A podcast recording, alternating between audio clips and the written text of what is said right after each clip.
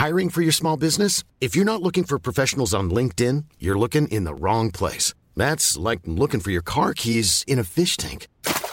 LinkedIn helps you hire professionals you can't find anywhere else, even those who aren't actively searching for a new job but might be open to the perfect role. In a given month, over 70% of LinkedIn users don't even visit other leading job sites. So start looking in the right place. With LinkedIn, you can hire professionals like a professional. Post your free job on linkedin.com slash people today.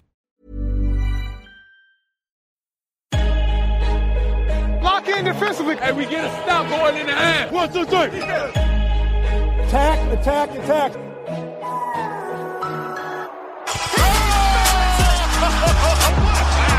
And a chase down block. He erased it. Three. Bingo! It's showtime. MVP, baby. He didn't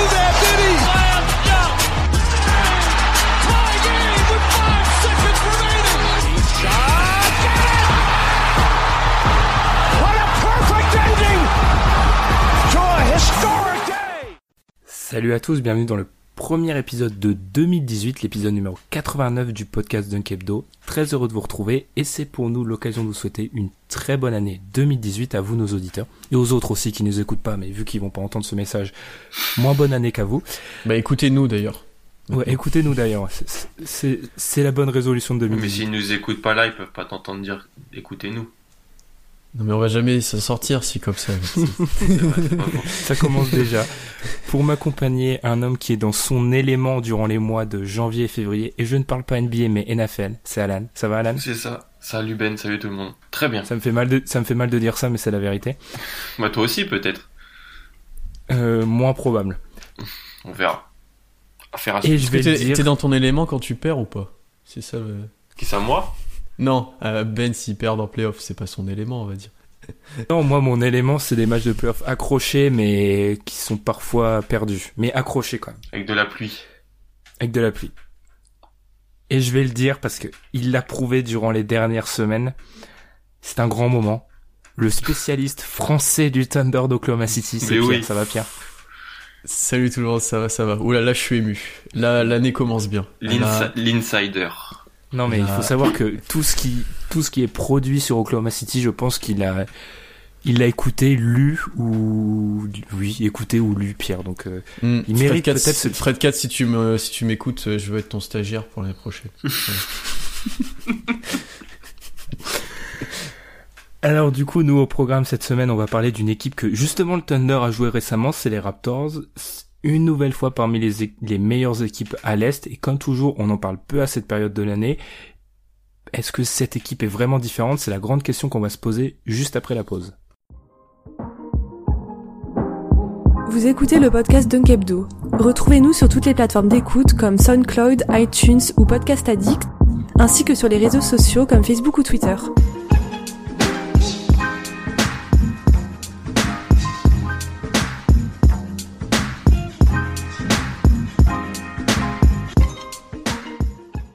Chaque année, les Raptors se font un peu oublier et chaque année, on se demande si c'est pas l'année trop pour les Canadiens. Et chaque année, les Raptors, au bout de quelques semaines de compétition, s'affirment comme une vraie puissance à l'Est. Parmi le trio de tête de l'Est actuellement avec les Celtics et les Cavs, les, les Canadiens pardon, filent vers une cinquième campagne de playoff de suite, ce qui serait la plus longue série à l'Est si on part du principe, et je pense qu'on va être tous d'accord là-dessus, que les Hawks ne feront pas les playoffs cette année. Là-dessus, je pense qu'il n'y a pas trop de débat. Mais comme tous les ans, alors que les Raptors s'enchaînent les, victoires, il y a une question qui se pose, c'est la question, est-ce que comme tous les ans, l'équipe va décevoir en playoff ou alors est-ce que c'est une année spéciale avec des Raptors qui pourraient enfin nous surprendre en playoff? Avant de répondre à cette question qui est en fait la vraie question hein, quand on parle des Raptors comme depuis à peu près 4 ans, on va un peu se pencher sur leur début de saison, ils sont à 24 victoires et 10 défaites. Alan, tout simplement, c'est quoi tes impressions sur euh, ces Raptors 2017-2018 Une équipe euh, comme je l'attendais un peu dans les résultats. Dans la manière de jouer, on en parlera peut-être un petit peu différemment. Mais dans les résultats, je l'attendais. C'est une place forte à l'Est depuis pas mal de temps déjà. Vu la, la perte de talent à l'Est, euh, avait pas mal de stars qui ont migré pour l'Ouest. Et cette équipe qui est restée plutôt en place, la resignature de Dibaka et de Laurie, je m'attendais à ça dans le trio de tête en fait. Donc je suis pas tellement surpris. Pierre, c'est une équipe qu'on avait pratiquement tous mis dans le top 3 à l'Est, Mhm. et pourtant on n'en parlait pas. Et pourtant on n'en parle toujours pas. Est-ce que ça s'explique parce qu'en fait euh, on les attend en playoff, tout simplement? Ouais, parce qu'en fait, tous les ans, on sait que Toronto va gagner beaucoup de matchs en saison régulière parce qu'ils ont l'équipe pour, parce qu'ils ont la division pour aussi un petit peu. Mais en fait, le vrai jugement des Raptors, c'est en playoff et ils nous déçoivent très très souvent. Et même si pour moi cette année ils ont changé de façon de jouer et de philosophie de jeu, j'ai l'impression que leurs limites en playoff ça va encore une fois être les mêmes et j'ai peur que le résultat soit encore une fois pareil. Bah du coup vous en avez tous les deux un peu parlé, ce changement de philosophie. Alors on peut dire, ça c'est un grand mot, hein, mais on peut dire que ce changement de philosophie, il est directement, euh, il est influencé par Masayu Ujiri tout en hein, qui euh, c'est le 9 mai 2017, donc suite à l'élimination en playoff de l'équipe, avait euh, au cours de sa conférence de presse de fin de saison, il avait parlé du besoin d'un culture reset, en gros une remise à zéro de la culture des Raptors. Et Alan, je vais te laisser commencer là-dessus parce que ça va être un des gros points qu'on va aborder durant ce, débat sur les Raptors. Mais c'est une équipe qui joue différemment. Elle gagne toujours, mais elle joue un peu différemment que les saisons pré- précédentes. Ouais, c'est clair. Bah, aller voir dans le top 5 euh, à l'offensive rating, je pense qu'on est tous très surpris parce que le, personnel a, changé sans trop changer, donc c'est plutôt impressionnant. Ils sont dixièmes à la pace et ils sont euh, dans des équipes qui prennent le plus de paniers à trois points, alors que pour nous c'était vraiment euh, les, les, les, Raptors, c'était cette cette euh, métaphore de, des années 2000 que avec des shoots à mi-distance, de, des- du 1 contre 1. Il y en a, c'est encore présent dans leur jeu, on le verra. Mais voilà, c'est une équipe qui, qui, comme tu l'as dit, où Jiri a dû euh, a tiré les leçons parce que c'est, c'est un gars très intelligent. Et voilà, il a, ce que j'ai, ce qui, ce qui m'impressionne le plus, c'est Casey. Parce que Casey qui tire des leçons, je m'attendais pas trop. Et qui, et qui, et qui change un peu ce qui, tu vois, ce qui change un peu ce qui, ce qui marchait pas trop. Mais ouais, c'est une équipe qui joue plus vite, c'est une équipe qui prend plus de paniers à trois points, qui a des nouveaux éléments typiques de, du jeu moderne avec euh, euh, Anunobi par exemple. Euh, c'est des, des joueurs qui sont là pour tirer, des joueurs qui sont là très défensifs, des grands, tout ça. Je trouve que c'est ouais, c'est pas mal. Ça a été repensé, surtout sur le, le banc. Et puis t'as toujours tes, tes stars et comme l'a dit Pierre, à l'est, dans la division Atlantique, même si c'est plus la pire, je tiens à le, je tiens à le préciser, Mm, euh, vrai. ça, ça passe quoi. C'est, c'est, ça fait avec une défense qui est toujours là parce que ça a toujours été une équipe défensivement qui était en saison régulière qui était, qui était très très performante. Donc voilà, c'est normal que si t'influes un peu de nouveauté, du tir, de la vitesse, bah ça marche.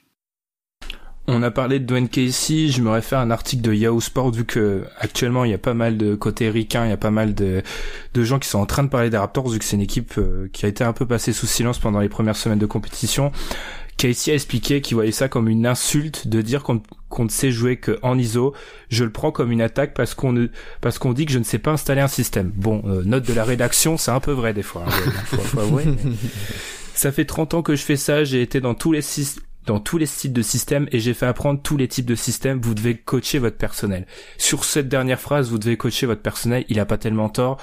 Euh, même si on l'a dit, hein, il y a des changements. Quand t'as une équipe avec DeRozan et Laurie, tu vas quand même pas mettre en place un jeu de passe à la Spurs parce que ça serait un peu tirer une balle dans le pied. Mais avant de continuer là-dessus, t'as abordé un point, Alan, c'est le banc. Peut-être Pierre, tu peux nous en parler. Ça a toujours été un point fort de de Toronto, mais cette année, la petite différence, c'est que le banc, il s'articule pas forcément autour de Laurie qui Mm. écrase avec euh, d'autres joueurs de banc, mais c'est vraiment, il y a quelque chose qui se crée avec beaucoup de jeunes. Ben, en fait, c'est que t'as des, des, des jeunes super énergiques, je trouve, et qui rentrent et qui mettent de, de l'intensité et qui courent. Par exemple, Pascal Siakam, c'est pas un grand joueur de basket, il a pas, il est pas énorme techniquement, il a pour l'instant pas de tir. Mais par contre, niveau de l'intensité, de la défense et de l'agressi- de l'agressivité, il est impressionnant. Et en fait, ça t'apporte une énergie supplémentaire en sortie de banc. Et même Jacob Potel, je sais que toi, c'était pas grand, grand fan. Mais Jacob. mais euh, en sortie de banc, en poste 5, il est capable de dominer le pivot adverse pas mal de fois. Et c'est assez intéressant. Euh, moi, il y a un 5 qui, qu'on les a joués récemment avec Oklahoma City, euh, il y a un 5 qui m'a marqué. C'est bah, tout le banc, Van Vliet, euh, CJ Miles, Potel et Siakam avec des, avec des DeRozan. Donc il a joué que 27 minutes cette année, mais il a plus 43 de net rating. Donc je pense que ça a exploré parce que t'as Demar qui peut créer et t'as les autres qui mettent beaucoup d'énergie autour. Et après, par rapport à Van Vliet, il a pas mal de hype. Alors, il est assez propre, je le trouve assez propre dans son jeu, il est assez Après, gestionnaire. c'est pas, c'est pas de la hype. euh, C'est ouais, c'est pas de la hype de extrêmement pas de la bien NBA. Oui, mais euh, je le trouve assez propre dans son jeu. Il est forcément limité physiquement et athlétiquement, mais il est assez propre. Et il met en place en fait ce, ce qu'il faut pour que le, le banc fonctionne et que l'équipe marche. Donc à ce niveau-là, ils sont intéressants. T'as parlé du match contre OKC. Euh, par exemple, on voit que le banc de Toronto contre OKC, c'est du 50-19. Hum, hum, hum. Ah, on s'est fait Bon. défoncer. on, re- on reviendra après euh, par la suite dans les limites hein, de Toronto justement parce qu'il faut rappeler que c'est un match qu'ils ont perdu donc ça veut Ouais, bien dire des vrai. choses. Euh, par rapport à ce banc d'ailleurs, c'est il faut rappeler que les Raptors c'est une jeune équipe, il y a que deux joueurs au-dessus de 30 ans, Kyle Lowry, CJ Miles et il y a 10 joueurs de l'effectif qui sont nés entre Mhm. 92 et 95.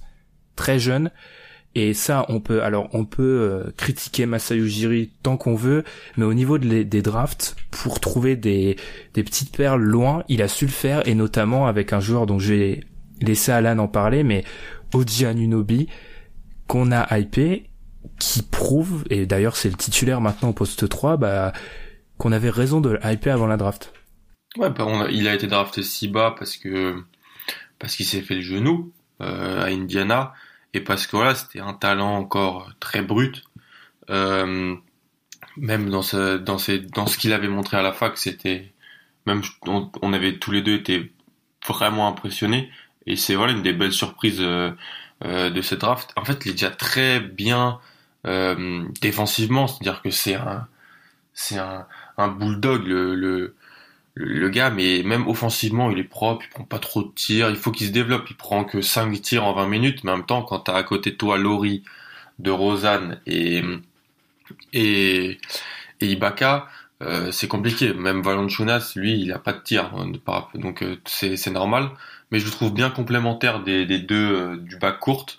Avec le banc, il peut aussi jouer parce que si t'as un CJ Miles qui sort du banc, c'est pas lui qui va t'apporter trop de défense, plutôt là, un artilleur. Donc il peut jouer un peu avec les deux. Il est physique, il est jeune. Euh, franchement, c'est une belle surprise. Et ouais, comme tu le dis, ils ont pas les drafts très très hauts. Ils sont entre entre 20 et 30 depuis pas mal d'années. Les gars qui draftent sont dans la rotation. C'est-à-dire que Dylan Wright, il est dans la rotation. Puttle, il est dans la rotation. Même si t'es dans le top 10, il est dans la rotation. Siakam est dans la rotation. Anunobi est dans la rotation. Euh, votre ami Norman Powell est dans la rotation. Euh, donc c'est intéressant. Ils arrivent à trouver ces, ces pièces euh, qui sont peu onéreuses en, en fin de en fin de premier tour et franchement c'est la marque d'un d'une franchise qui marche plutôt bien. Hmm. En fait, moi, ce que j'aime bien avec euh, OG, c'est que il est parfait dans le dans la nouvelle façon de jouer des, des Raptors et dans l'effectif. Parce que, comme tu l'as dit, ça joue plus vite. Il y a une vraie euh, politique de pousser la balle, même sur, euh, même quand ils viennent de prendre un panier, c'était constant. Ils poussent la balle, ils essayent de vite donner dans l'aile pour DeRozan qui peut jouer des 1 contre 1. Et lui, il est parfait pour prendre le 3 points dans le corner et pour euh, revenir vite en défense derrière et bien défendre. Et il a sorti tous les trois de la rotation parce qu'il est juste meilleur et que ça marche mieux avec lui. Et il est vraiment intéressant. Ouais, par rapport, d'ailleurs, je précise, mais par rapport à Potel, c'est, c'est pas que je le déteste, ce joueur, c'est juste que, en fait, vous, tu l'as dit, tous les autres joueurs du banc, c'est des joueurs qui sont pris entre 20 et 30, en gros, hein. Potel, c'est un top 10 et il domine les pivots backup, c'est cool, mais Mm, quand je mm, prends un mm. mec top 10, j'attends pas à ce que son plafond, euh, ça soit dominé des pivots backup. Mais un an après, un an après, t'aurais, tu, tu penses que t'aurais pris quelqu'un d'autre avec ce, ce choix-là? Oui, je pense. Enfin, je, je maintiens. Et même par rapport aux besoins des, des Raptors, après tomber sur OG un an après, c'est parfait. Mais par rapport aux besoins des Raptors, de poste Plutôt, ouais. 3 semblait évident. Mm, mm. Ouais, sur un trois. Après les trois à l'époque l'année dernière. Ouais, c'est. Non mais après, Potel, ça reste une bonne surprise dans le sens où l'année dernière, il jouait pas, il était derrière Noguera dans la rotation et là cette année, c'est un vrai plus en sortie de banc quoi. Bah, Mm. il, il- ouais, il joue différemment. Il, Mm, en fait, mm. il fait, il fait plus ce qu'il faisait à Utah, à la fac à Utah. Donc euh, voilà. En fait, c'est, c'est, il a des, Casey il a des nouveaux éléments typiques du jeu moderne. Anunobi, comme Pierre l'a dit, même un peu Tull Siakam qui peut stretch un peu. Même il- il- con- contre Atlanta vendredi soir, il était beaucoup aux alentours de la ligne à trois points. Mhm. Donc c'est ouais, c'est il s'adapte et il a des nouveaux éléments pour son banc. Après, peut-être, peut-être euh, limite à pointer au niveau de leur banc, c'est que CJ Miles, Kiarty, qui a presque 7-3 points par match, c'est un petit peu leur seule option euh, offensive vraiment euh, sur laquelle ils peuvent compter parce qu'autrement c'est pas forcément c'est des joueurs de devoir mais qui sont pas forcément Mais- géniaux. C'est pour ça que De Rozan joue avec. Et CJ, c'est juste, euh, enfin, il fait que ça, quoi. Enfin là, je vais faire une petite dédicace à Alan, mais il est, il a le syndrome de Mo Space, quoi. C'est, il- dès qu'il a la balle, dès qu'il a la balle, il tire, quoi. C'est, euh, enfin, il prend, il joue genre 18 minutes, il prend 7-3 points, il ressort, quoi. Enfin, c'est. Per- Personne n'a le syndrome de Mo Spates. Non, si, là, franchement, c'est comme, c'est comme, qui c'est que tu m'as dit l'autre fois qui, dès qu'il a la, la balle, il tirait, c'est pareil, euh, je sais plus qui tu m'as sorti, mais c'est pareil, quoi. Il y en a, dès qu'ils ont des la- cas comme ça, ouais. ouais. Mais d'ailleurs, c'est c'est peut-être ça qui explique que les Raptors sont passés cette année, c'est la septième équipe qui prend le plus de 3 points en pourcentage de tir euh, global. Et ils sont bon, ils sont 24e à la réussite, mais l'année dernière ils étaient 21e. Quoi, il y a vraiment euh, l'adoption dans cet euh, changement culturel qu'avait prôné Masai Ujiri. Il y a vraiment l'adoption du 3 points. Après, Alan l'a glissé un moment, mais gros point noir, Norman Powell. Alors Norman Powell, sa saison, elle est bizarre, mais c'est pas, enfin le cycle dans lequel il est actuellement et la trajectoire sur- surtout, c'est assez inquiétant. Donc avant la saison, il signe son contrat, prolongation. Il commence les 12 premiers matchs au poste 3, c'est loin d'être brillant, il shoot plutôt mal, surtout il est à peine au-dessus des 30% à 3 points alors que c'est quelque chose qu'on lui demande de faire. Il rate 4 matchs.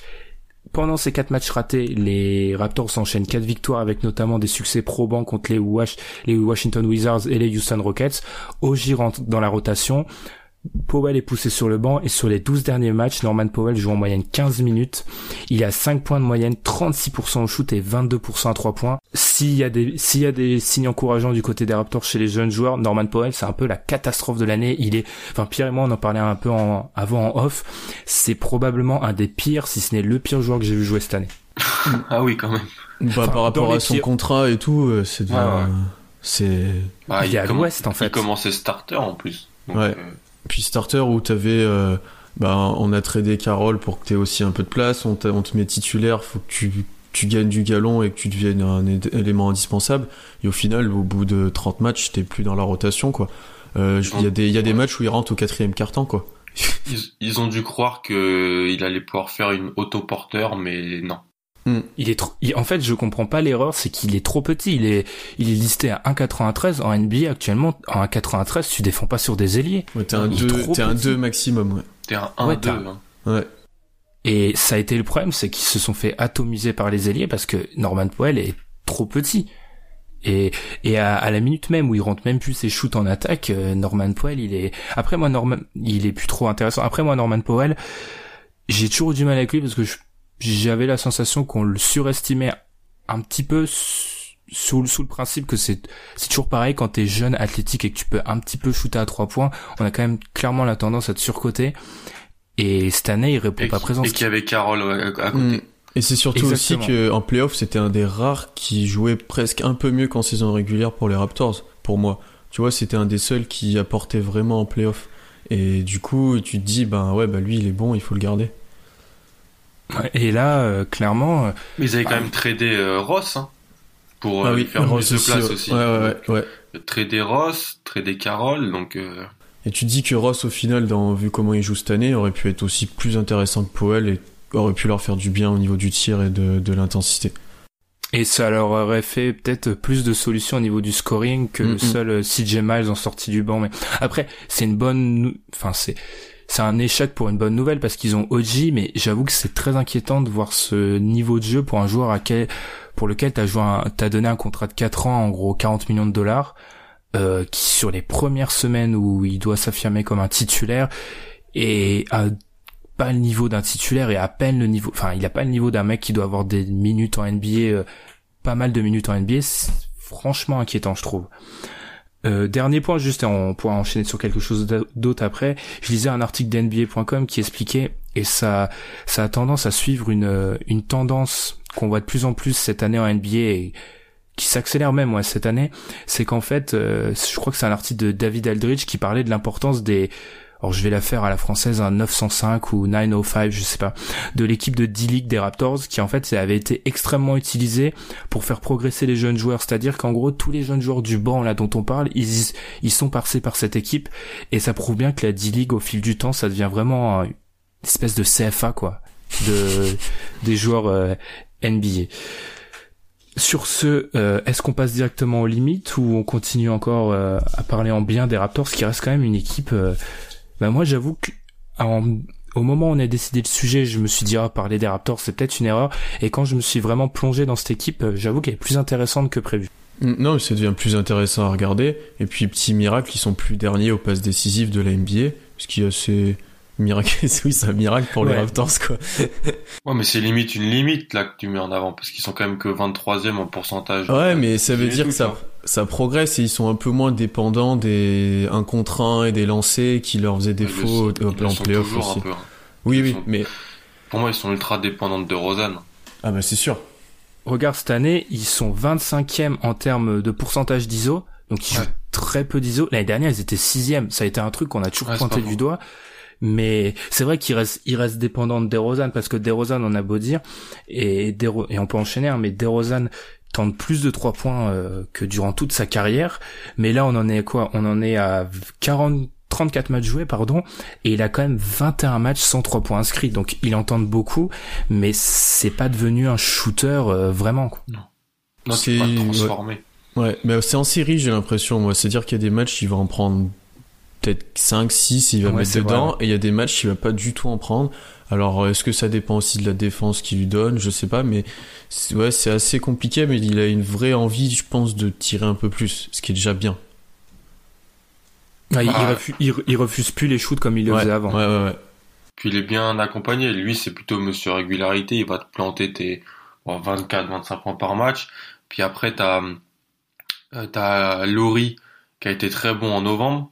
Euh, avec il, il tournait à plus de 19 18 points 50% en tir 40% 45% en 3 points. Quand Ibaka était moins bon et à l'inverse en décembre c'est Ibaka qui est vraiment intéressant je trouve.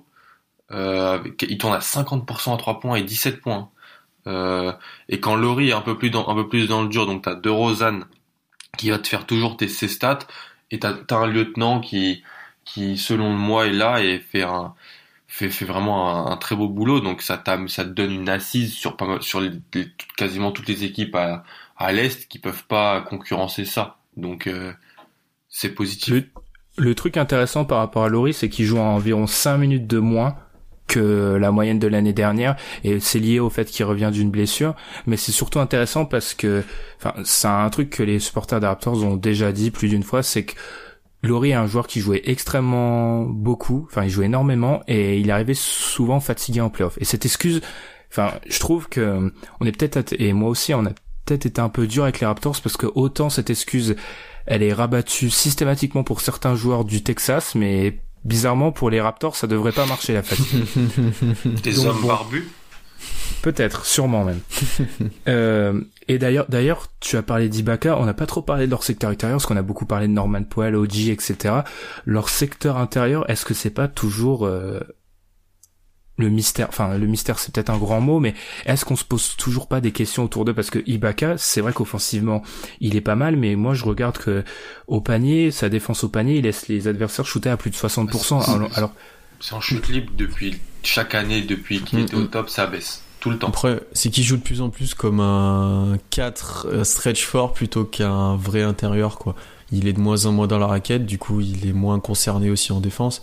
Mais le secteur intérieur, c'est un problème parce que dans la nouvelle philosophie de jeu, Valanciunas, il est pas forcément adapté. Ça devient encore pire que les années d'avant. Pas du tout, même. Et ouais. Et c'est, euh, et puis il fait une de ses pires saisons et ça devient vraiment compliqué pour lui. Et ça devient une monnaie d'échange de moins en moins importante, mais il faudrait trouver quelque chose à faire avec lui, quoi. C'est un secret de de toute façon, il va l'échanger oui, plusieurs mois, voire plusieurs années, et il trouve pas forcément de d'endroit où atterrir. Mais c'est vrai que moi, je me demande, à l'heure actuelle, parce qu'avec c'est une équipe vers laquelle on va se projeter vers les playoffs, c'est quoi leur configuration optimale? Est-ce que c'est leur 5 de départ actuel, Mm. euh, leur 5 de départ actuel avec les deux big men? Est-ce que leur euh, configuration parfaite c'est peut-être décaler Ibaka? Mais vu ses vu ses prestations euh, défensives, je me demande quand on regarde par exemple le 5 avec OG, euh, qui est maintenant devenu le 5 euh, majeur, c'est ils ont un defensive rating à 103, ce qui est très solide. Après, et ils ont un offensive rating à 119, donc c'est excellent. Mm, mm. Mais je me demande après, est-ce que ça peut vraiment marcher en playoff? Surtout qui- les équipes contre qui ils vont potentiellement jouer, les Cavs et les Celtics, contre qui ils vont, enfin contre qui il faudra lutter, c'est des équipes qui peuvent vraiment te pilonner à l'intérieur s'ils ont envie. Mm, Mais dans un sens, qu'ils peuvent jouer petit aussi, quoi. Hier, Enfin, contre, vrai. contre, contre, euh, Atlanta, par exemple, il n'y avait pas Ibaka, donc ils ont commencé avec euh, Miles dans le 5. Et ouais, ça shootait, tu vois. Ça, c'était vraiment, mais défensivement, ils avaient du mal contre les intérieurs, contre Arsène Ilyasova. Donc bon, ça te, ça- en playoff, ça va pas être, euh, tu vois ce que je veux dire. Mais Après, je suis pas sûr que défensivement, avec Valanciunas, tu sois bien mieux, quoi. Parce que je le vois mal switcher sur des petits ou défendre sur des drives des petits, vraiment bien protéger la raquette. la dans la mauvaise équipe à la mauvaise époque. Oui, c'est sûr, complètement. Parce que face à un 5 mo- small ball, en théorie, bon maintenant Ibaka, euh, son niveau défensif c'est plus un mirage qu'autre chose, mais un 5 Laurie, DeRozan, Miles ou Powell s'il se réveille, OG, euh, Ibaka, c'est quand même très très solide. Mm. OG peut défendre sur un 4. s'il OG gagne. en 4, ça peut être très bien. C'est mieux pour, c'est beaucoup mieux pour aller défendre sur les 5 des Celtics où t'as Orford en 5, Tatum Brown et compagnie. Hein. Mm. C'est beaucoup mieux. Ou celui des caves où t'as Love et ou Fry ou est en poste 5. LeBron en 4 et Ouais. des shooters. Mm. D'ailleurs, C'est d'ailleurs, ce sera peut-être une nouvelle adaptation que Casey pourra mettre en place, mais déjà rien qu'au niveau de la défense cette année, on voit bien que ils sont actuellement dans le top 5 NBA contre le 3 points, alors qu'ils étaient euh, dans le milieu de tableau l'année dernière. Donc je pense que c'est aussi lié peut-être à OG, il faut pas lui donner trop d'importance, mais avoir un mec ultra long comme ça, euh, enfin il a l'envergure d'un intérieur, voire même d'un 5, ça aide et ça aide à défendre le 3 points. Non, vraiment, euh, le, Maintenant, peut-être le problème, parce qu'il faut peut-être s'attaquer au problème, parce qu'Alan, quand je lui demandais, est-ce que en fait les Warriors, les Warriors, pardon, les Raptors, décidément, on revient toujours sur eux. Est-ce que les Raptors c'est une équipe vraiment différente? Il me disait oui et non. Je parlais du 5 du match contre OKC, 50-19 pour le banc, mais le match est perdu et on a toujours le même problème avec les Raptors, c'est qu'ils ont extrêmement du mal à battre les équipes fortes. Ils sont à 6 victoires, 7 défaites contre les équipes à plus de 50%. Est-ce que c'est toujours la limite des, des Raptors en fait? Ne pas battre les... Et quand ils ont battu. Washington, je crois qu'il n'y avait pas Wall, hein, si ma mémoire est bonne. Donc, euh, Donc on- c'est toujours la même chose en fait. Ouais, bah c'est ça en fait. Ils, ils font ce que l'équipe fait depuis depuis 4-5 ans en fait. Ils gagnent contre les petites équipes. Ils ont pas de défaite moche. Ils ont, si ils ont perdu à Dallas. Euh, Ils perdent. Il y a aucune défaite de plus de 20 points. Ils sont pas Voilà. pris de tôle en fait. Ils perdent à Dallas. J'ai regardé Dallas et Clippers. Pour moi, c'est les défaites moches euh, de, de leur saison. Mais voilà, c'est comme je l'ai dit, c'est ils sont 24, 23e en termes de pourcentage de haute de passes décisives, toujours extrêmement de Rosanne dépendant. Euh, une équipe qui défend toujours bien, donc euh, ça change pas trop. Euh, juste, oui, comme on l'a dit il y a depuis 20 minutes, une meilleure adaptation du personnel par Casey pour euh, pour jouer un peu plus moderne avec des profils vraiment du basket moderne. Mais pour moi, c'est pas tellement les rotations ont quelque peu été repensées, ça faut le mettre en avant parce que Laurie et le banc c'était l'année dernière, c'est plus trop maintenant. Maintenant c'est plutôt DeRozan et le banc. Mais euh, ouais, moi en fait c'est Toronto, donc euh, je savais qu'on savait qu'ils seraient là. C'est plutôt intéressant qui la manière dont ils jouent et ce qu'ils font, mais j'attends de les voir. euh, Ils ont contre les, top équipes quoi. Ont joué contre Boston une fois, on a contre Boston, il n'y avait pas Kyrie, euh, on a gagné. Donc euh, alors qu'ils avaient ils étaient au complet, tu vois. Donc pas pas hyper impressionnant tout le temps contre les, grosses cylindrées. Et quand t'as c'est un peu une dynastie, la dynastie de Rosanne, euh, Laurie. Euh, bah, t'attends qu'ils fassent quelque chose, ou alors ils veulent le syndrome euh, que t'avais appelé pendant l'été le syndrome Indiana, c'est-à-dire on est bon, on est content, voilà, on est là. Mais voilà, c'est c'est pas hy- hyper hyper nouveau. Après, ils ont réussi à implanter le basket à Toronto, ce qui est bien en termes marketing. Parce que c'est, Allen a dit plus de choses que je l'avais anticipé, mais moi j'ai cette sensation qu'en fait ils sont si je devais faire un bulletin scolaire pour les Raptors c'est encouragement mais j'aimerais bien avancer encore plus dans peut-être le basket moderne parce que peut-être que les résultats se ressentent pas euh, à l'instant mais au bout d'un moment quand tu as connu autant de mésaventures dans les playoffs t'es obligé de changer et la changer de culture comme l'avait dit Ujiri et continuer d'avancer parce que clairement, c'est pas avec le schéma euh, répété et répété pendant des années qu'ils vont aller plus loin en playoff. Mm. Bah, moi, je trouve qu'il y a un gros problème à ça, et on en a déjà parlé, c'est que tu as pas un gars qui est capable de vraiment jouer tout seul. Parce que quand tu prends l'exemple dans les gros matchs, quand il y a des joueurs pour défendre sur Laurie et sur euh, euh, leur pourcentage tombe, ils ont vraiment du mal à être vraiment bons malgré l'adversité. Et c'est le problème aussi en playoff. Et du coup, toute l'équipe joue moins bien et c'est beaucoup plus dur. Et alors, alors que leur banc, oui, ils dominent parce que ils dominent, le banc domine encore et qu'ils sont encore meilleurs que les autres. Mais les titulaires ont beaucoup plus de mal à battre les meilleurs 5 en face, en fait. Et c'est ça qui est inquiétant pour euh, les futures grosses échéances. Parce que on en revient toujours au même point. Concrètement, il y a forte chance que peut-être pas dès le premier tour et peut-être même que si, il tombe face à une équipe qui a un, joueur meilleur que DeRozan et Laurie.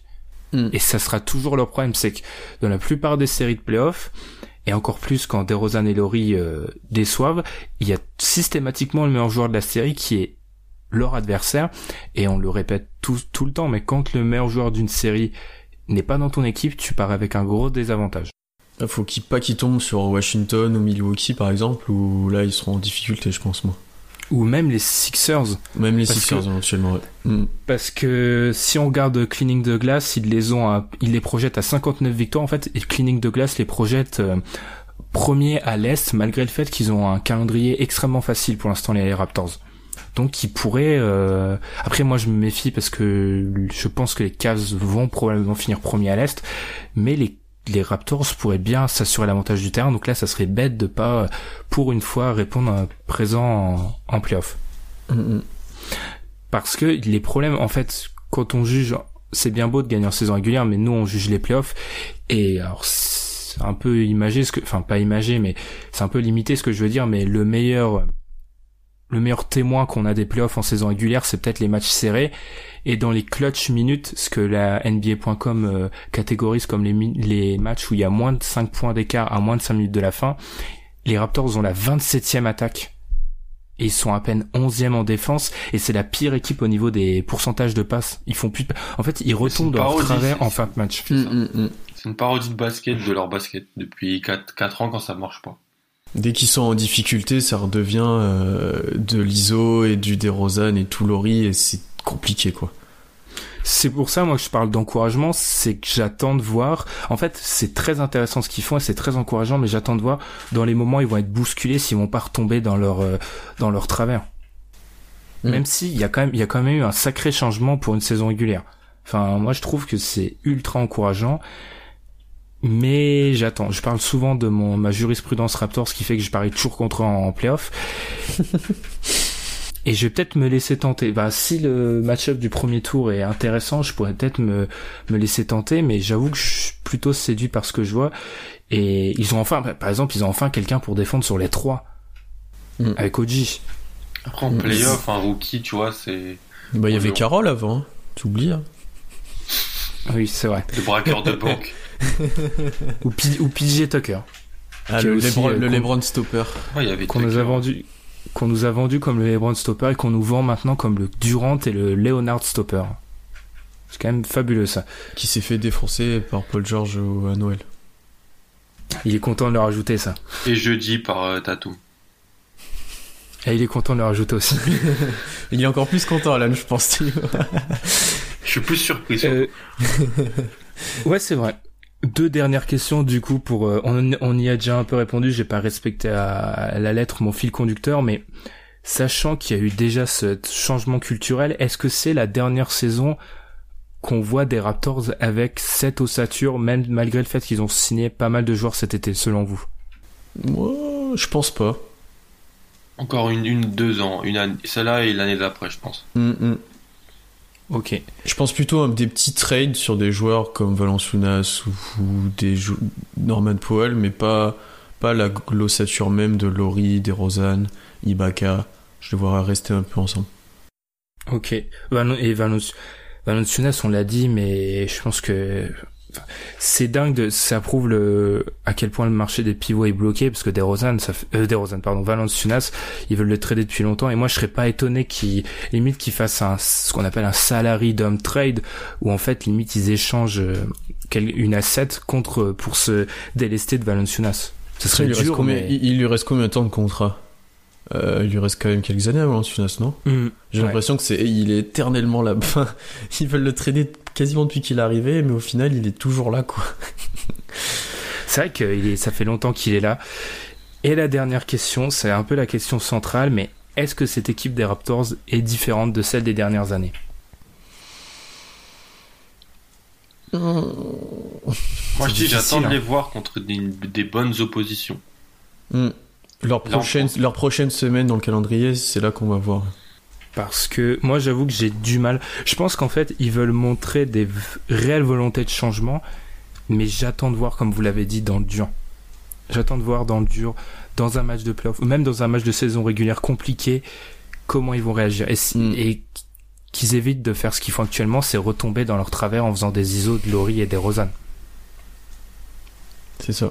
Non mais mais clairement je finirais peut-être par euh, la déclaration de Kylori qui a dit et c'est peut-être ça prouve peut-être qu'ils ont pris conscience de de la du besoin de changement on sait qu'on a besoin d'aide et pour grandir nous avons besoin de tout le monde on il sous-entend Demar DeRozan et lui Kylori on peut pas tout faire tout seul on n'est pas des super héros on fait pas 2 mètres 6 et 120 couilles 120 kilos si vous voyez ce que je veux dire on ne tire pas aussi bien que des Ça, mecs comme après KD LeBron, ça.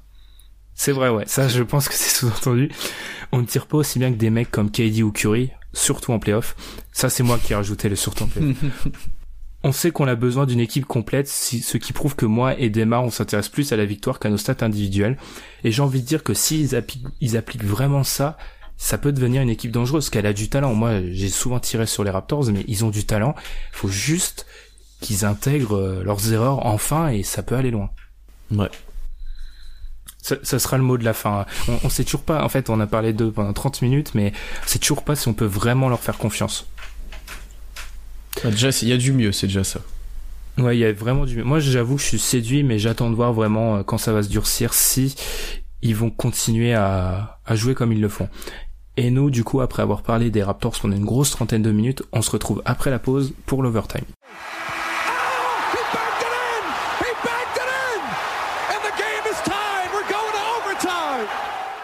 Donc dans cet overtime, on a pas mal de choses à dire. On va d'abord revenir sur les matchs de Noël. Alan, je vais pas rappeler ton score piteux au pronostic. Je suis beaucoup trop classe pour ça. Non, tu vas-y, vas-y, vas-y, vas-y. Un 4 T'en as eu un 5, je crois. Ah Ouais, non, un mais non, oui, un 4. Il y en a pas un 6. 4. Un- J'avais- un quatre. J'étais pas au courant de la blessure de Chris, de Chris Paul et de Lonzo Ball qui ont pour moi ont tout changé. Bien entendu. C'est vrai. on, va, on va plutôt parler des matchs. Je pense qu'on est d'accord pour dire que c'était pas vraiment une édition folle des Christmas Games. C'était pas... Ah bon, c'est- on s'est un peu fait chier. Concrètement. Un peu, un peu beaucoup. ouais. Mais ouais, ouais. Enfin, moi, du coup, je voulais plutôt parler de ça parce que Pierre l'a très bien résumé. Je pense euh, 12 heures de basket en trois mots. Est-ce que c'est peut-être pas le temps d'un renou, le besoin d'un renouvellement peut-être? Parce que Ah. le Cavs Warriors en décembre, euh, ok, mais non, en fait, je pense pas que ce soit tout sauf une bonne idée parce que les mecs, ça fait 20 fois qu'ils jouent sur les quatre dernières années, ils ont un petit peu ras-le-bol et ça, c'est c'est peut-être sans doute le pire match de tous. Même si Ben, Ah, la première mi-temps était horrible, mais Boston Ouais, et c'est- Washington c'était pas mo- pas beau non plus. Bah, j'ai fait une sieste pendant la deuxième partie de Boston-Washington, donc je peux même pas te parler de ce match-là, honnêtement. euh, non, mais moi, enfin, moi, je me demandais, c'était euh, le grand questionnement que j'avais, parce que d'un côté, les, les audiences américaines sont bonnes, le Thunder Rockets, c'est la meilleure audience sur cette plage horaire de 2h30 qui est le match prime time aux États-Unis depuis 2003. Mais c'était le meilleur match aussi, je pense. Euh, ouais, probablement. Et alors qu'il Mm. était vraiment pas bon, hein. C'était pas ouf, c'était pas. Après c'est avec les problèmes de droit télé, les, les chaînes choisissent à- avant les matchs de, à- pour avoir les, les bons droits et tu peux pas réajuster. T'as le même problème dans d'autres sports où des fois tu te retrouves avec des affiches pas ouf et là le, à Noël, qu'est-ce que tu veux vendre de plus aux gens qu'un Cavs Warriors en vrai? Qu'est-ce que tu veux leur mettre? C'est ça ma question en fait. Je me demande si par rapport au match de Noël, je suis pas en train d'adopter le, le traitement All-Star Game où en fait, je suis trop impliqué en tant que mec qui suit la NBA pour me dire que pour quelqu'un qui regarde peu de matchs dans l'année, un Warriors Cavs à Noël à une heure décente d'autant plus pour les 21 heures. Européens, Mm, mm. c'est tu peux difficilement rêver mieux en fait. Bah Mm. ouais. Maintenant, le problème, je pense pas que ce soit les l'affiche ou les équipes. Moi, je pense que c'est, bah là, il y avait beaucoup de blessés, il y avait de la fatigue, il y avait, donc peut-être donner un peu de repos avant aux équipes qui jouent à Noël, je sais pas, mais sachant que, mais là, c'est compliqué, quoi. Il y a trop d'absents. Euh, Il même y a pas Curry trop de matchs aussi. Cinq matchs, c'est énorme. hein. Alors moi, je trouve qu'il y a peut-être trop de matchs, euh, surtout partant du principe que celui qui commence à 18h, mais alors la première mi-temps à chaque fois, c'est une catastrophe. En fait, ouais, t'auras Euh, toujours ça, t'auras toujours le match à 18h à l'Est, celui à 4h30 à Los Angeles, il est toujours là. D'ailleurs, euh, pourquoi il sert à quoi celui-là, honnêtement? Il sert à mettre les Lakers. Franchement, euh, je suis désolé, les Lakers, il y a des années où ils le méritaient, mais cette année, ils méritent pas d'avoir un match à Noël. Ouais, mais c'est les Lakers, il te les faut. Ils sont, ils y sont tout le temps. Je, je crois que c'est, je crois que tous les matchs ont gagné. Il y a un match qui a perdu, non, je crois qu'il y a deux matchs qui ont perdu en audience, et je crois que c'est celui-ci et le Warriors Cavs. Mais je te jure, c'est pas, c'est pas pour encore euh, faire n'importe quoi, mais c'est parce qu'il y avait pas Lonzo. Tu penses vraiment qu'il, tu penses vraiment que Je- quelqu'un Sérieux, je pense, je pense qu'il y a un lien. Parce que quelqu'un qui suit le basket de loin et qui connaît peut-être Lonzo, je pense pas qu'il est au courant que Lonzo, avant d'allumer sa télé, que Lonzo est absent. Après, peut-être qu'il quitte le match très vite, mais Ouais. Pourtant, euh, c'est, t'avais pas mal de jeunes joueurs à regarder dans ce match. hein. moi j'ai la sensation qu'il y a besoin d'un renouvellement moi, au niveau des matchs. Donc moins de matchs alors. Bah, moins et peut-être le Warriors Cavs, peut-être. Tu vois, on m'aurait offert un Cavs Rockets, ça m'aurait extrêmement intéressé. Tu vois, Ouais, le Cavs mais- Rockets, il aurait été intéressant. Parce qu'en fait, c'est quoi la suite? Sachant qu'il y a... Enfin, c'est probable qu'on retombe sur le Cavs Warriors en finale. L'année de- l'année prochaine, quatrième année de suite, on se prend un Cavs Warriors en, à Noël. Bah, ça dépend si LeBron est là. Oui, déjà, mais je trouve qu'il faudrait peut-être réduire les matchs et ça augmenterait leur intensité et enfin augmenterait leur intensité parce que les mecs ont quand même la volonté de bien faire, c'est quand même un- des matchs beaucoup regardés aux États-Unis Mm. et peut-être renouveler certaines choses. Mm, Ce qui est ouf, c'est que t'as que 10 équipes qui ont joué, mais t'as, t'aurais quand même voulu voir d'autres, d'autres équipes et il y a des fanbases qui râlent. Par exemple, euh, San Antonio, ils y étaient pas. Alors que moi, je les ai toujours connus quasiment. Euh, Les Raptors, ils y sont jamais. les par Raptors, exemple. ils, y- les Raptors, ils y sont jamais. Tu peux te demander les Bucks avec un Giannis, Ouais. tu vois, ou c'est, c'est, mais ça, c'est parce qu'il faut servir les, et je sais que t'aimes pas trop ça, mais il faut servir les gros marchés télévis... télé... de télévision. Bah alors pourquoi le Thunder y est tout le temps? Parce qu'ils ont, est, parce parce qu'ils qu'on ont- est fort.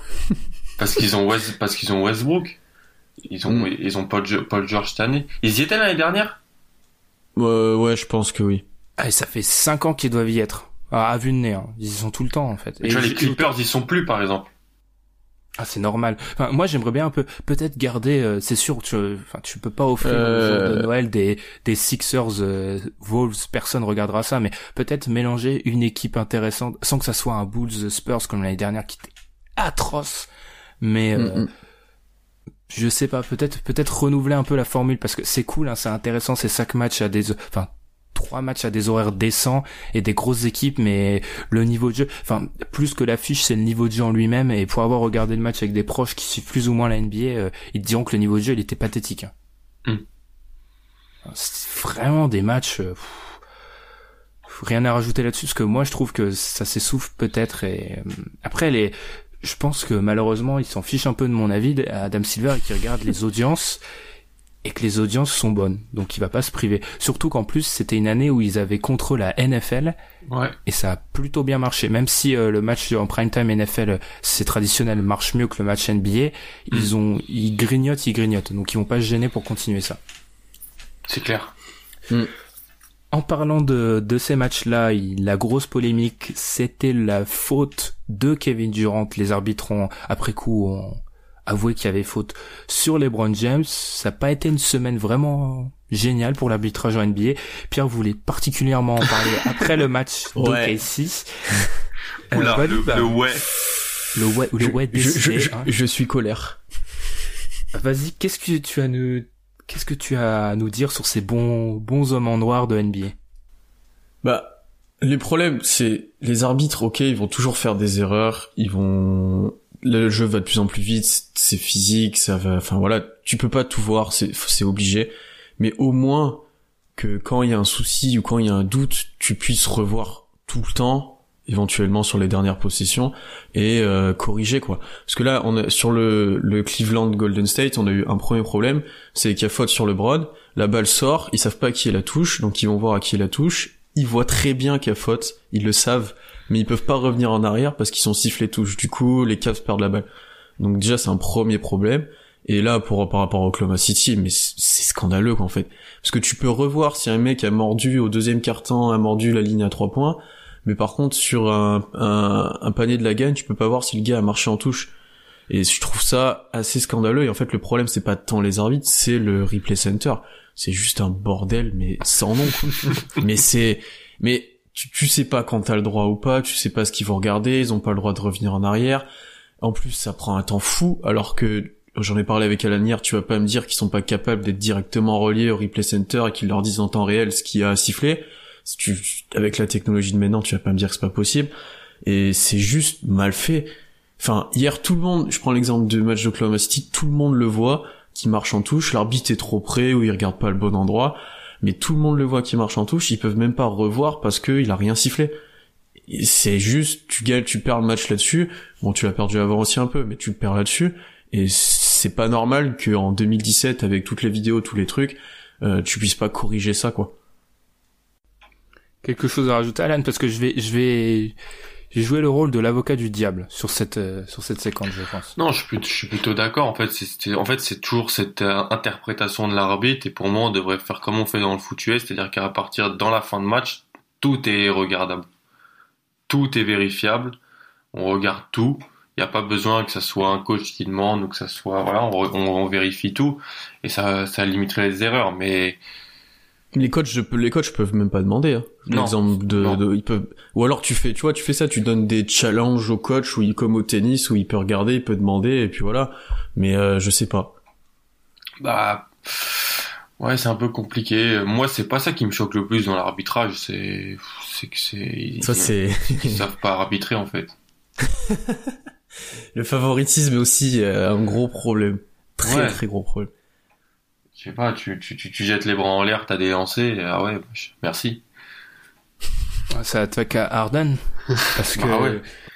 Non mais ils t'en parlent tout l'été, soi-disant qu'il y aura des règles euh, par rapport à Tout justement l'été, à ce ça change. Ouais, c'est ça, ça Voilà. change. Et, et en- au final, il fait tout le temps la même chose. Il a tout le temps 25 lancers francs par match. Contre, contre Boston jeudi, c'est la fin de match. euh, euh, même dans le quatrième quart-temps, il y a deux, deux actions, mais il y a jamais faute. Et franchement, vu le- la réaction du banc des Celtics et tout, on aurait dû même prendre une technique si on veut aller dans la, dans, dans- véritablement dans la règle.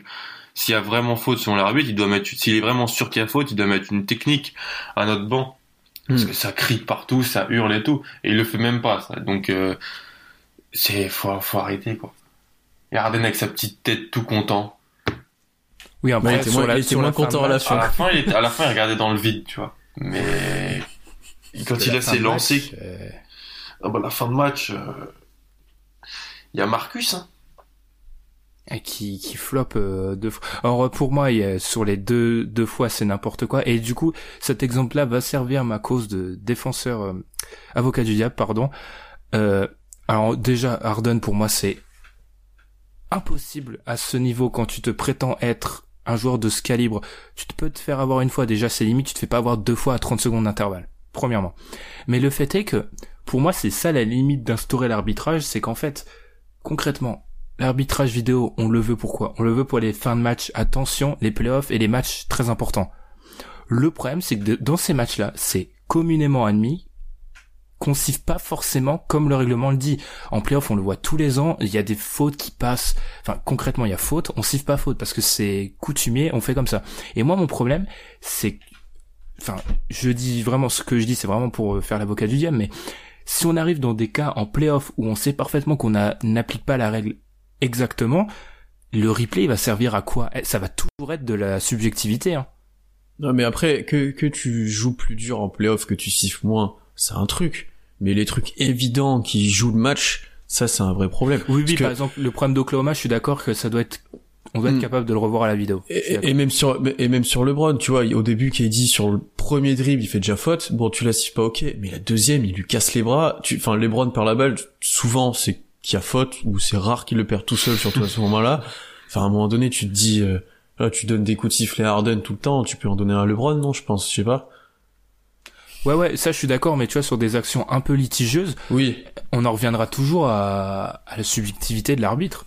On en reviendra Mm. toujours, surtout dans des matchs de playoff au coup près, on en reviendra à l'arbitre parce qu'il sait parfaitement que c'est des moments où tu peux pas siffler comme le règlement le- l'indique parce que c'est coutumier qu'on a toujours fait comme ça de jouer plus dur en, en playoff et dans les matchs serrés. Donc, Ouais, je pense que c'est faut donner aux arbitres comme l'a dit Alain la possibilité de tout revoir, mais Mm. il faut pas croire que c'est ce serait un médicament contre toutes les erreurs parce que y a, à la fin c'est toujours un être humain et il- ce sera hyper subjectif. Les erreurs d'arbitrage, ça fait aussi, pour moi, le sport, mais t'as, t'as une limite à ça, quoi. C'est que là, c'est trop, et ça, ça, quand, quand ça détermine le match, en fait, pour moi, c'est qu'il y a un problème. Parce que quand une erreur d'arbitrage détermine le match, c'est qu'il y a un gros problème. Et, euh, pff, en soi, il y aura toujours de la subjectivité, il y aura toujours des joueurs avantagés, ça, c'est pas le problème.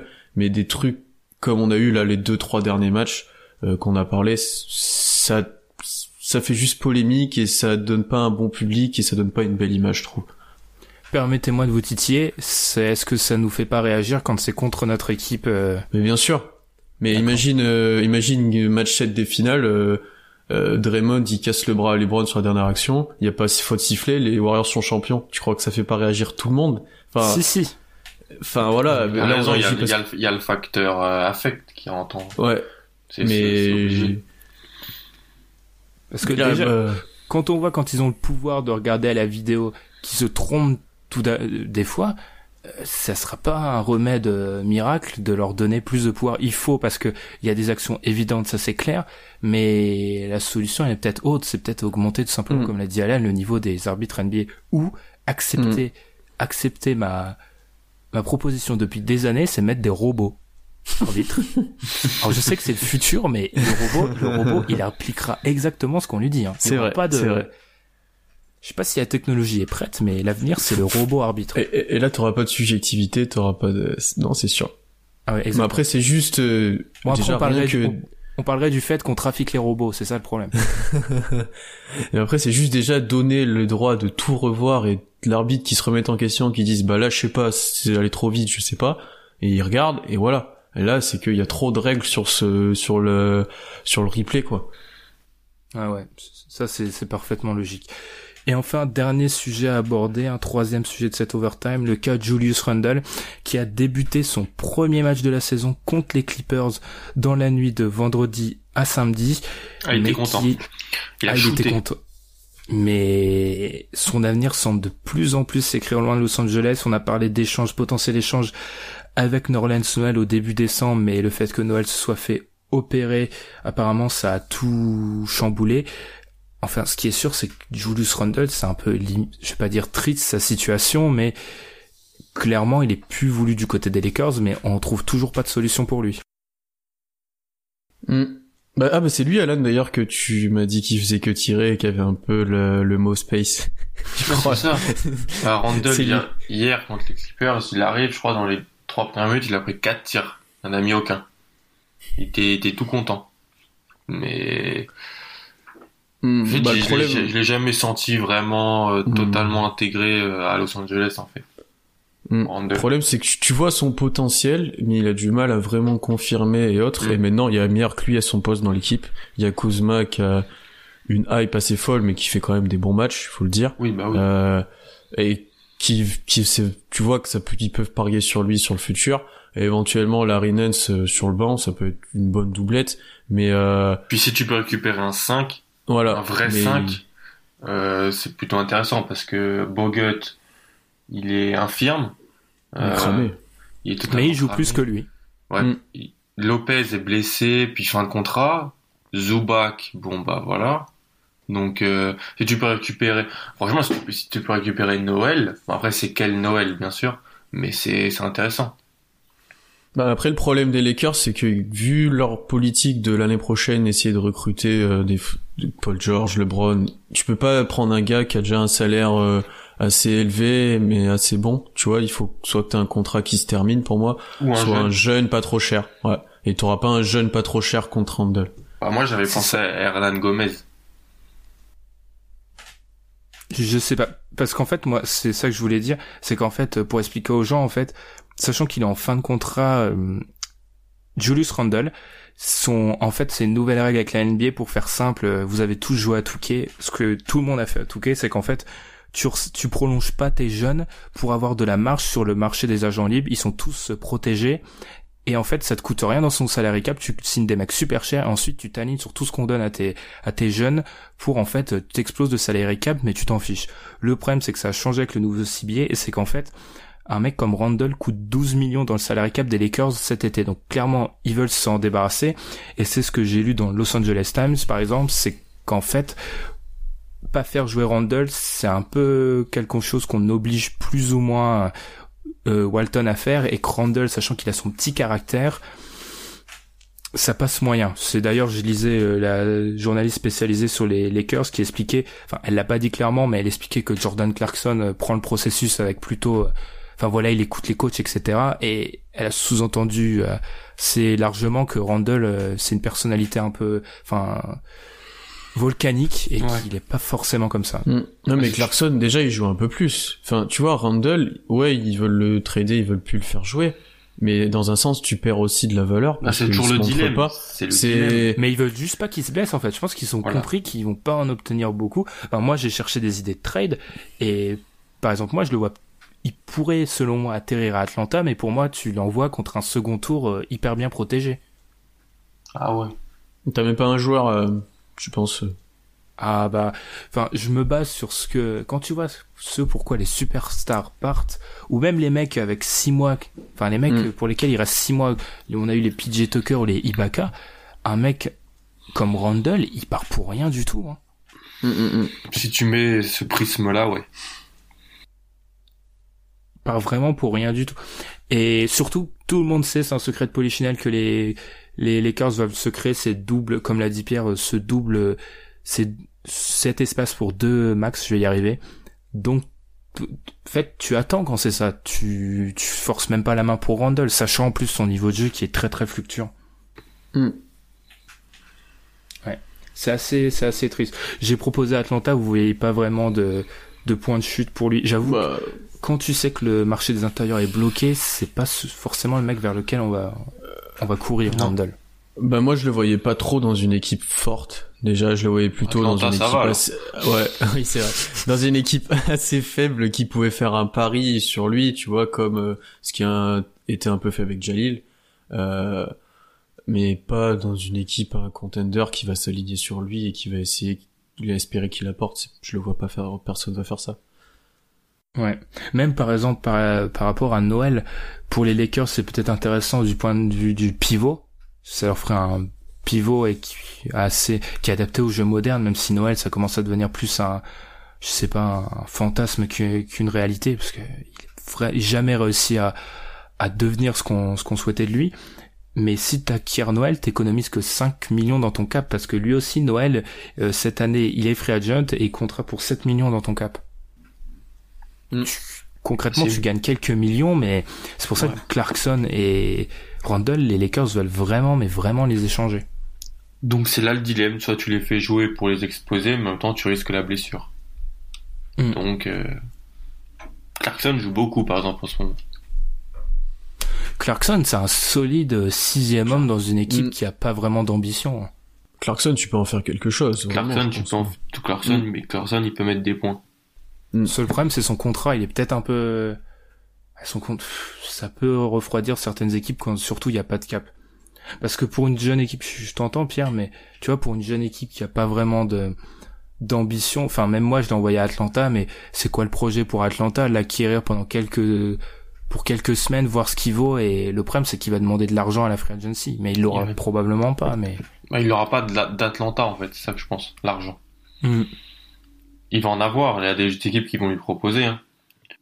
avec des Noël et des cas comme les Randall, etc. Si t'es une équipe qui a du cap space, tu peux faire des sacrées bonnes affaires cet été. Faut juste, euh, tu vas sous-payer des mecs qui ont, qui auraient été surpayés il y a deux ans. Qui, de ça. qui aura du cap space cet été aussi Il y a peu de monde. Hein. Tu Il vois n'y a, pas 10 équipes qui ont du cap space cet été. Il y en a 5, 6. Et, et avec toutes les équipes, enfin avec euh, les gros poissons euh, qu'il y a sur le marché, ça sera pas forcément les Randall et Noël euh, qui vont être les premiers à, à signer les contrats. C'est ça le problème. Rien à rajouter sur Randall du coup? C'est triste, Non. moi, je trouve. Oui, c'est c'est triste, ouais. Parce que c'est un gars qui devait incarner un peu Sale- le futur sale Lakers et que ouais. Sa blessure, ça devait être, ouais, comme, comme il a bien de dire Pierre, c'est le, mais c'est le premier gros choix de draft des Lakers depuis, dans leur processus de reconstruction. C'est Sa lui, non? blessure, Mmh. Kobe Tour après aussi. Ouais, c'est ça, c'est le premier, c'est la draft de Wiggins. Donc, euh, c'est la, première fois où ils, reconstruisent un peu, prennent Randall et voilà, ils, se pètent au premier match et ça a jamais été. Ouais. Et ben du coup nous c'est comme ça qu'on va conclure l'épisode numéro 89 du podcast Dunk Hebdo, le premier de l'année 2018. On va donc en profiter pour vous souhaiter une bonne année à toutes et à tous, une excellente année en nous écoutant bien sûr, hein, une excellente année 2018. Nous on va garder les bonnes habitudes de 2017. 2017 où on a enregistré plus de 65 000 écoutes. C'est quand même complètement dingue. L'objectif, bien sûr, ça sera de faire mieux en cette année 2017. 2018, pardon. Il faut, il faut s'adapter. hein. C'est les premières semaines, c'est un peu difficile. Et on se retrouve, nous, dès la semaine prochaine pour un nouvel épisode. Salut Salut. Salut!